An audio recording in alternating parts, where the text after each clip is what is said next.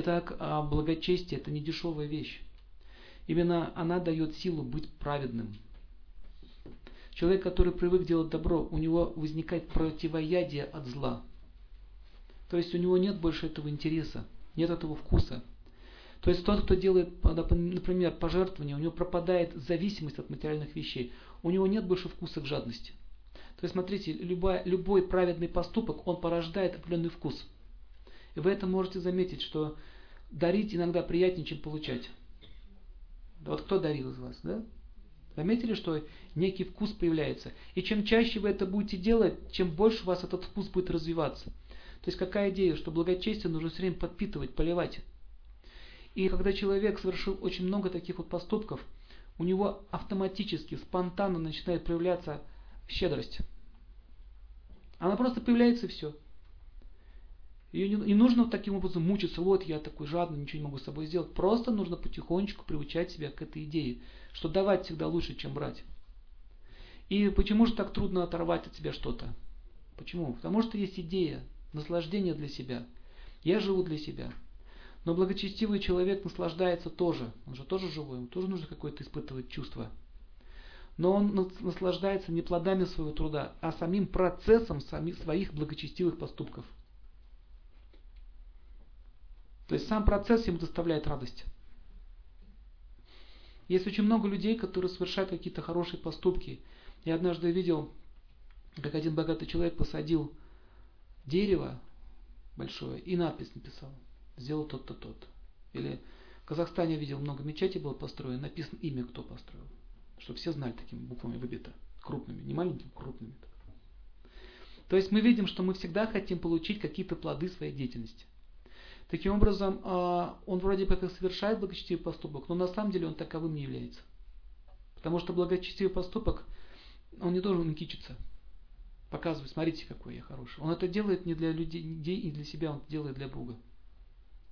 Как помните христианский завет? Пусть твоя правая рука не знает, что делает левая. То есть дал и забудь. Не требуй ничего. Но это очень сложно понять. У каждого человека всегда есть индикатор, внутри которого он ориентируется. Например, на полу лежит кирпич в школе, в коридоре. Все дети бегают, оббегают его, а один мальчик убирает его в сторону. Я видел такую картинку. Вот смотрите, все пробежали мимо, а один остановился и его убрал. С какой идеей? Кто-то споткнется, может упасть. Видите? У него это есть мысль, что нужно подумать о других. Или, например, на, э, в песке на, на пляже бутылка разбитая лежит. Отобрать. Почему? Почему вообще грязные пляжи? Почему города грязные? Не потому, что дворники не усп... Э, плохо работают. Дворники не успевают убирать грязь. В этом смысл. Бутылка лежит, разбитая. Все ходят мимо, никому нет дела, что кто-то, даже хотя бы какой-нибудь ребенок, например, может реально серьезно травмировать свою ногу. Может? Может. Или люк открытый. Открытый люк, дети бегают, никому дела нет. И только один человек, которого все считают сумасшедшим.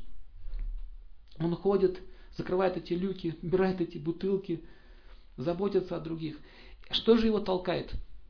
Его толкает совершенные хорошие поступки с прошлой жизни. То есть он уже делал так, он, он уже накопил эту силу. И он не может пройти мимо этих проблем. Они его трогают. Таким, таким образом, один убирает кирпич, другой кладет кирпич, еще сверху накрывает к этим коробкой, чтобы кто-нибудь пнул эту коробку, ударил себе ногу, и при этом, когда ему больно, ему становится очень хорошо. Такие игры сейчас есть, да? Сейчас очень много фильмов, э, сюжетов, где просто издеваются над людьми, и все смеются, нравится. Нравится эта идея. Очень смешно, когда кому-то больно. Как помните фильм «Возвращение строптивого»? Он плакал там. Вы что ты платишь? Это же смешно. Он же упал. Если человек начнет так себя вести, его посчитают ненормальным, больным. Был такой Мадхвачарья, я уже рассказывал, известный, э, известный ученый своего времени, в 12 веке он жил. С детства он уже не мог видеть спокойно, когда другие плачут. Он не мог спокойно жить, видя, как кто-то плачет. Таким образом, благочестие – это идея внутренняя, жить божественными принципами –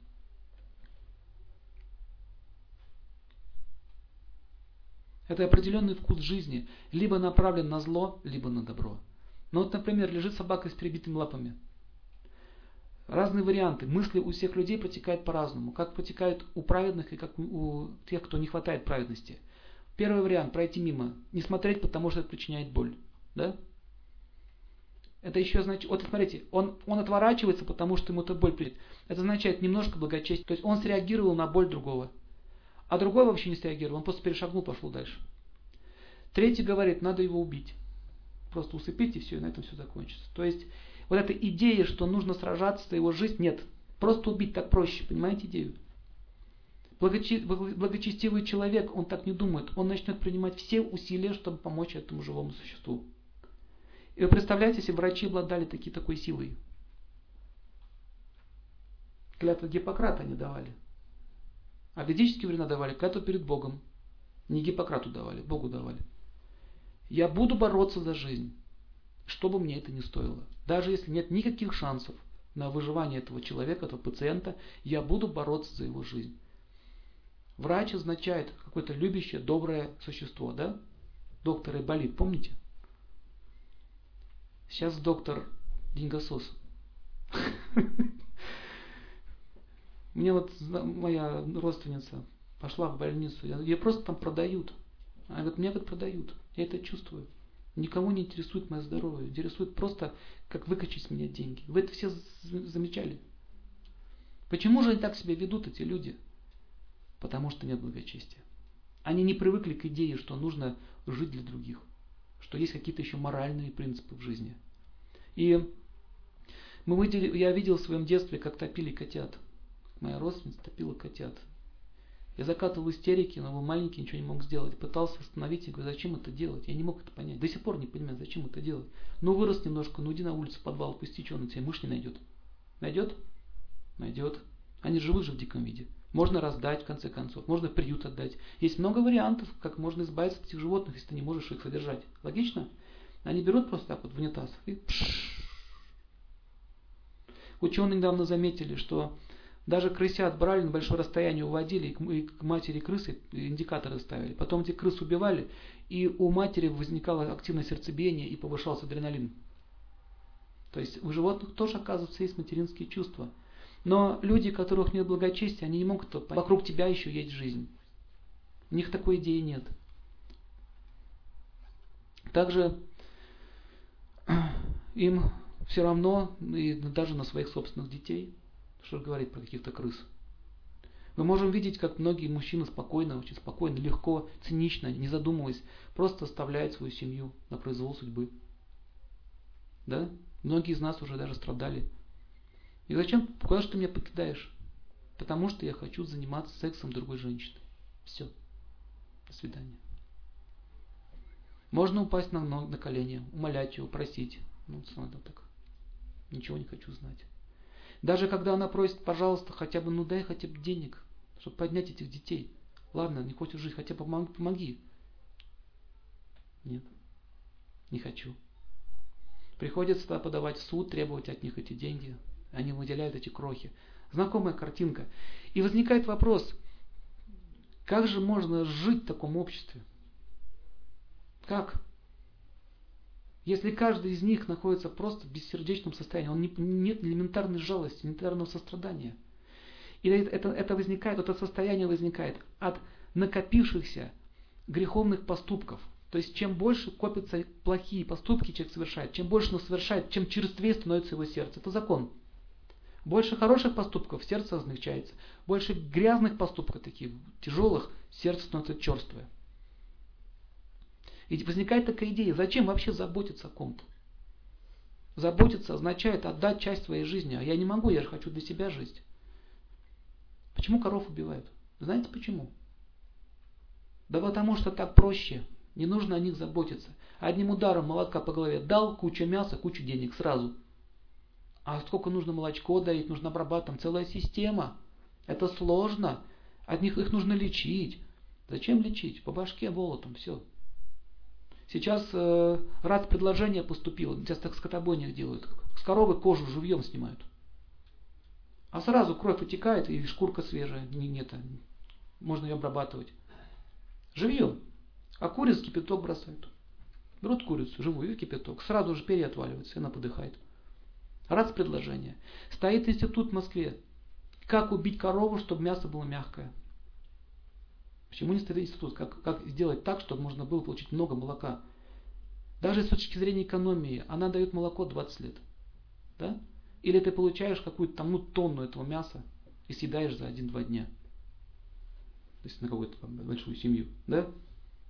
Таким образом, вот это вот неблагочестие не позволяет увидеть человеку, что ты вообще творишь. И можно обратить внимание, что там, где нет праведности, всегда есть горе. Что же такое моральные принципы, как эта Элочка, людоедка в этом фильме говорила? Не учите меня жить, да? не читайте мне мораль. Никто не хочет слушать мораль, потому что она причиняет боль. Почему людям не нравится, когда мораль читают? Заметили, им это не нравится. Боль. Боль означает, мне придется признаться, что я далек от этого. А я этого слушать не хочу. И что такое материальные принципы? Моральные принципы. Это же не материя, ей сыт не будешь. Правильно? Это все нам не надо. Поэтому в обществе воцаряется коррупция. Везде, на всех уровнях. Нет принципов. Почему нет этих принципов? Потому что есть другие принципы. Деньги решают все. Я могу все купить. Более того, они считают, что мы даже можем купить здоровье. Хотя это находится в руках вообще высших сил, наше здоровье. Но они тоже так считают. Но оказывается, деньги не все решают. Все решает качество. Например, человек может иметь много денег, но его могут обмануть. Дать ему тот товар, дать ему плохое лекарство. Могут? Могут. Ты можешь огромные деньги заплатить. Таким образом, когда в обществе воцаряется вот это неблагочестие, все обворовывают друг друга, то возникает постоянное состояние тревоги, стресса. Даже если вы хотите быть честным, даже если вы хотите быть честным и нормально зарабатывать, заметьте, что это невозможно. Ты просто обречен на смерть от голода. Я знаю людей, которые просто прекратили брать взятки. Говорят, ну не могу я говорит, брать, отбирать у чужих семей деньги. И меня свои же поперли из работы. Говорят, ты что тут устраиваешь? Праведника из себя строишь. Так и говорят, праведника из себя строишь, да? Очень умный стал. Вон отсюда. Мы тут воруем, ты нам мешаешь. Таким образом, быть, быть праведником в эту эпоху, это считается как бы ну, самоубийством. Кощунство для них. Как ягненок среди волков. это невозможно. Поэтому э, существуют различные объединения. Люди объединяются в общество, живут, стараются общинами жить. Раньше так люди жили на, в, на Руси. Общинами жили. У них были свои традиции. Племенами жили определенными. У них тоже свои традиции были. Не пускали чужих туда. Это правильно. Итак, раньше офицеры говорили честь имею, господа. Поклон пошел. Что значит честь имею? То и значит, честь имею. То есть такой офицер не позволял себе продать свое оружие или родину продать. Он умрет, но родину не продаст. Не было таких вообще, это считалось мысль позорная. Как вот белые, белогвардейцы в свое время, когда они поняли, что они потеряли родину, они просто брали пистолеты и уходили. Какой, говорит, смысл мне жить, если Родина меня отбросила? Даже будучи, э, была такая история, когда война Великой Отечественной была, с э, финской армией руководил один бывший белый офицер, генерал. И к нему приехал Жуков и попросил ее, пожалуйста, открой нам коридор, иначе Питер погибнет. И он сказал, я уважаю свою родину, коммунистов нет, но ради народа я позволю вам, чтобы хлеб туда шел. Смотрите, видите, у него осталось это качество до сих пор. Я уважаю свой народ, свою родину, поэтому не буду эти вещи делать. То есть даже будучи, как бы так получилось, что судьба его поставила на стан врагов, он все равно не стал это делать. Еще очень много было случаев, особенно вот в гражданскую войну, когда попадали в плен э, к этим карабам, и он говорил, я, я русский офицер, я не позволю издеваться над пленными. Он никогда не разрешал такие вещи делать. То есть была честь достоинство, честь мундира. Это, это, кстати, кшатрийские наклонности. Кто такой кшатри? Кшатри означает защитник. Эти касты тоже в России есть. Все же думают, только в Индии они. Они во всему миру есть. То есть качества, которые э, они получают с рождения. Он может родиться в семье рабочих, но он имеет качество кшатрия, воина. И как он будет себя вести? Честь стоит на первом месте, достоинство стоит на первом месте, обязанности перед обществом стоят на первом месте. Был один кшатрий, великий император, а, точнее он был уже дедушкой в те времена. Его звали Махараджа Пхижмадева. Это очень длинная история, нам надо Махабхарату посмотреть. Вы поймете, что это за великая душа. Представляете, когда он уже лежал весь утыканный стрелами, что, как мы себя ведем? А, больно, помогите мне, спасите меня. Мы верещать начинаем. Он лежал, и о чем он думал? Он говорил, я сейчас думаю о всей земле. Как люди будут жить? Умирая, человек думает, кто их защитит, если такие, как я, и такие, как мои вот предки уйдут, ну не предки, потомки, уйдут с земли. И он стал плакать не по своему телу. Я вижу, что будет, если уже женщина оскорбляет, унижают э, слабых людей, детей не защищают, стариков не защищают. Что же будет дальше? И он сказал, я буду лежать здесь, э, он имел мистическую силу владел, я буду здесь лежать, обливаться кровью, пока не увижу, что в, на земле воцарится мир и благочестие. Его сам Бог упрашивал, уйди, пожалуйста, не страдай. Он говорит, не могу, пока не увижу, что праведный царь не пришел к власти. Это удивительная личность. Умирая, он думает о людях. И вот представляете, такие цари, если правили миром или государством, нужны эти демократы. Никому они не нужны. Это просто хапуги, которые забирают деньги других людей. Они ничего не делают. Вот заметьте, сколько меняется правительство, закон новый издают, но на нашу жизнь это никак не влияет. Никак. Ничего в нашей жизни не изменилось в худшую только сторону. Все тяжелее и тяжелее становится. Это означает, что неблагочестивые правители никогда не смогут принести благо обществу. А кто их выбирает? По каким принципам их выбирают? Нельзя тоже на них все сваливать. Мы же их выбираем. Вот вам водка, колбаса и селедка. Мы сделаем, мы сделаем водку на 5 копеек дешевле. Все, мы готовы продаться, нет проблем. Я видел на Кавказе, как были эти выборы. Стояли люди на выборной кампании, вот так вот деньги держали. Люди заходят, им деньги давали. Кто больше даст, за того и голосует. Им все равно было, кто, кто им будет руководить. Может, на какой-нибудь сумасшедший к власти придет, их же оденут в солдатские сапоги, погонят на фронт. Так? Может такое быть? Вот, так, вот таким образом мы видим, что благочесть, неблагочестие народа порождает такое правительство. Почему никто не поднимает вопрос, а почему бы нам к власти не поставить президента верующего, глубоко верующего человека? М? Который имеет моральные принципы, который будет думать только о народе, исключительно о нем. У него нет никаких корыстных идеалов и этих целей. Ну, будет он воровать? Будет или нет? Нет. Такой был Махатма Ганди. Он ходил в этой в одежде монаха. И знаете, как Индию освободил? Ахимсой, не насилием. Он говорил, проблемы возникли не потому, что англичане пришли к нам.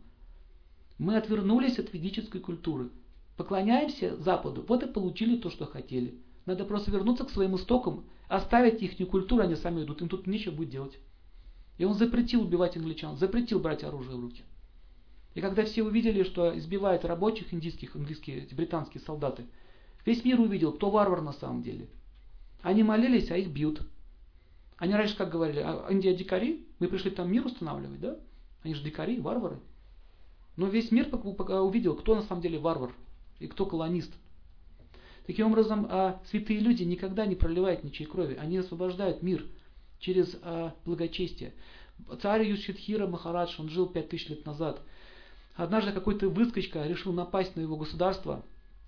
И он а, вышел один, без своей, а, небольшое количество армии, и сказал, «О царь, подумай о своих солдатах, подумай о тех матерей, которые ты э, хочешь оставить вдовами.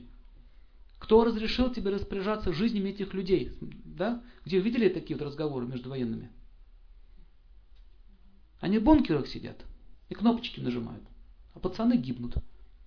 Им по барабану, по большому счету. Кто там погибнет, кто останется в живых. Но этот царь сказал, подумай, что ты делаешь, ты совершаешь грех. Твои амбиции, твои амбиции приведут к крови, как с твоей стороны, так и с нашей. Если ты такой честный человек, если ты действительно хочешь кинуть мне вызов, выходи на один на один, будем с тобой биться. Оставь этих людей, не трогай этих солдат. Но он побоялся выходить один на один, потому что он знал его силу. Тогда он сказал, хорошо, если ты считаешь, что, что ты имеешь право править государством, тогда ты должен продемонстрировать свое благочестие. Что такое благочестие? Раньше люди совершали определенные обряды, ритуалы. Например, а раздавалось один раз в год около 100 тысяч этих э, коров людям. Представляете? Раздавались коровы. Дальше тонны золота раздавались. И тогда полубоги, когда были довольны, они пролетали и давали ему благословение. Например, давали ему оружие определенного типа. Мистическое оружие. И он сказал, у меня полный колчан таких, такого оружия. Таких вот стрел. Астры называются. Астра это не просто стрела Чунгачкука. Это очень мощное оружие. Там звуковые оружия были, водные, огненные, так, другие стихиями. Это я заработал своим благочестием. Что ты можешь противопоставить? Так раньше была связь с полубогами. Мои, говорит, предки были коронованы самим Вишну. Это, э, оттуда пошло династия солнечная, солнечная династия пошло. Фараоны в том числе к этому относятся. Ему нечего было противопоставить. А теперь смотри, что я сделаю просто одной стрелой. И он взял стрелу и пустил в небо. Потому что торнадо со всех сторон начали двигаться в их направлении. Торнадо вот. Видели торнадо когда-нибудь? Они стали двигаться со всех направлений и окружили их вот так вот. Все были в жуткой панике. Он только одну стрелку пустил. И он сдался. Говорит, я сдаюсь. Я понял, что бесполезно. Что он дальше сделал? Он надел гирлянды всем солдатам, извинился перед ним, дал им денег и сказал, возвращайтесь обратно своим матерям, принесите им мои поклоны. И простите меня, что я испугал вас. Это не лицемерие, это не игра на публику. Он действительно таким был. И когда солдаты вернулись себе на родину, они переворот там сделали. Зачем нам такой царь? Когда враг лучше заботится о нас, чем наше собственное правительство. И они все это проголосовали, что мы хотим быть под знаменем Юштитхиры. Все. Вот так он завоевывал мир. Не как Гитлер он завоевывал. Он просто шел с белым конем, прилагал свою защиту людям. Выбирайте сами, с кем хотите вы жить. То есть, таким образом была предвыборная кампания своего рода. Но она, но она шла таким образом. Он доказывал факты. Каждый царь объезжался владения. Вот история еще одна. Одна девушка стояла и встречала царя с пальмовым листьем и плакала при этом. Он остановился, тут же заметил. Почему в моем царстве плачут? И мать ее вышла, говорит, моя дочь, она горбатая, ее замуж никто не берет. Он говорит, хорошо. Министр, возьмешь ее замуж? Нет. Ты? Нет. Так, никто не хочет. Я сам тебя возьму жены. Колесницу ее вперед. Таким образом они назывались наложницы. Кто такие наложницы? Это не проститутки, как сейчас их изображают, которые царя ублажали. Наложницы это те женщины, которые не могли устроить свою личную жизнь. Ну, по силе судьбы не могли. Поэтому давал им все, даже детей, давал им э, небольшое управление некоторыми провинциями, также давал им дворцы. Но они не имели, их дети не имели права претендовать на престол. Вот это вот. Поэтому сейчас превратно это все рассматривают. Вот они там наслаждались. Рабынями там и так далее. Наложницы перевели как рабыня. Неправильно. Это те женщины, которых спас царь. Также те женщины, которые были освобождены, допустим, из плена каких-нибудь врагов. Мужчины их не брали в жены, поэтому он их сам брал себе под защиту. Понимаете, да, разницу? То есть смотрите, какая была цивилизация высокоразвитая. Таким образом, мы можем увидеть, что сейчас происходит. Победа на войне возникает только из-за силы благочестия людей. Даже взять нашу Великую Отечественную войну. Да? Человек, который не имеет благочестия, не будет отдавать свою жизнь за, за других людей. Сколько было героев. Но таких героев и произошла победа. А наемник никогда не отдаст свою жизнь. Деньги его интересуют. Он даже, он даже может продать своих собственных друзей. Без проблем. Поэтому наемники это не лучший вариант в армии. Он проигрышный. Их можно всегда перекупить. Когда, когда, когда на Востоке, в Индии благочестие упало царей, их стали покупать мусульманские правители, британские позже. Просто денег им давали, они продавались, нет проблем. Даже к Александру Македонскому многие перешли. Сам Македонский говорил, многие, многие цари желали захватить власть, они предложили нам свои армии, почувствовав нашу силу. То есть, видите, как только моральные принципы падают, все, это государство теряет свою позицию, и они становятся слабыми. И э, Чечня. Что такое Чечня? Я там был в 95 году. Но я там не воевал, мы там благотворительной деятельностью занимались. Я просто это видел, что там просто шла купля-продажа. Это, эта война показала, насколько прогнило наше общество. Это показал вот этот, скрылся тут фурункул, гнойник вот этот нашей страны. Это остатки вот этой советской цивилизации, которая потеряла все моральные принципы. И мы можем видеть, что Римская империя, из-за чего она погибла? Гордость. Когда сообщили этому императору, что горды варваров движутся к северной границе, причем в огромном количестве, надо что-то делать. Знаете, что сказал царь? Легионеры не сражаются с варварами. М? М? Видите? Мы уже все, мы зажрались, заелись. Мы самые из самых, и мы не сражаемся с варварами. Пусть пограничники разбираются. Глазом не успели моргнуть, как Рим был снесен.